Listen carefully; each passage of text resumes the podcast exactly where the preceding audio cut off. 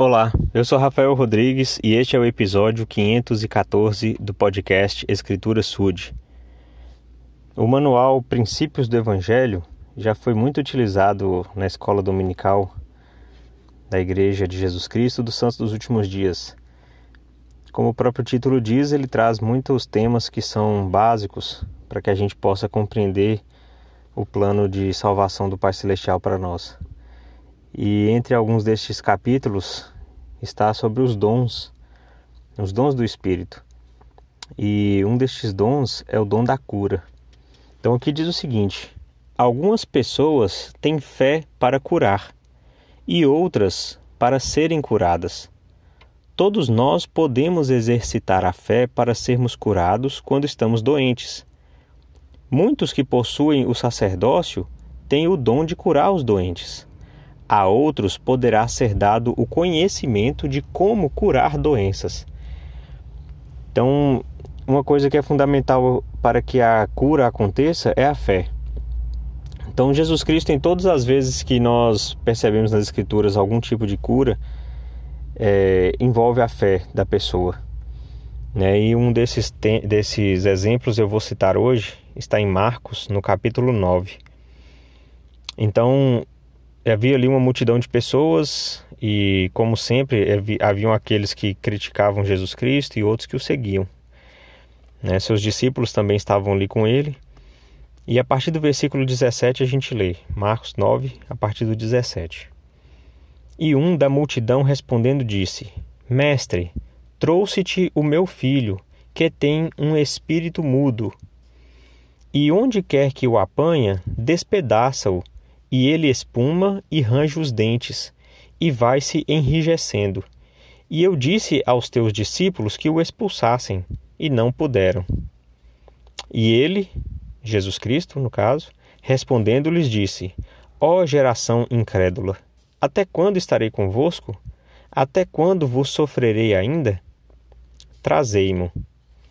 E trouxeram-lhe e quando o viu, logo o espírito o agitou com violência, e caindo por terra, revolvia-se, espumando. E perguntou ao pai dele: Quanto tempo há que lhe sucede isto? E ele lhe disse-lhe: Desde a infância. E muitas vezes o tem lançado no fogo e na água para o destruir. Mas, se tu podes fazer alguma coisa, tem compaixão de nós e ajuda-nos. E Jesus disse-lhe: se tu podes crer, tudo é possível ao que crê. E logo o pai do menino, clamando com lágrimas, disse: Eu creio, Senhor. Ajuda a minha incredulidade. E Jesus, vendo que a multidão afluía, repreendeu o espírito imundo, dizendo-lhe: Espírito mudo e surdo, eu te ordeno, sai dele e não entres mais nele. Muito bem, então é, esse relato do Evangelho de Marcos mostra para a gente é, que o, o menino ele era tomado por um espírito que fazia mal a ele, né, fazendo com que ele tivesse convulsões e, e por vezes quisesse se lançar no fogo, na água, enfim. E eu fico pensando a aflição daqueles pais, né, o tempo todo tendo que vigiar o filho, o tempo todo tendo que cuidar para que não acontecesse mal a ele desde a infância.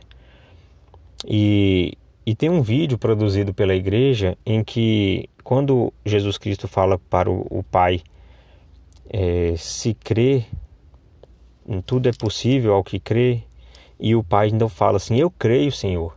E naquele vídeo, depois dessa frase do Pai, Jesus Cristo olha para ele, como se perguntasse: Você tem certeza que crê?